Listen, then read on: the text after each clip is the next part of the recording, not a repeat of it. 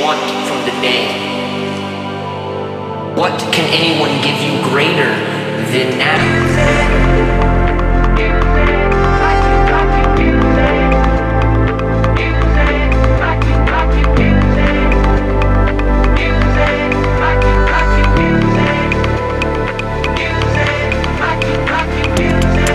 Let us start here,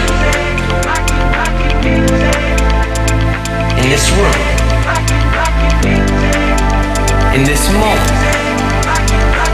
Sit with me and hold tight.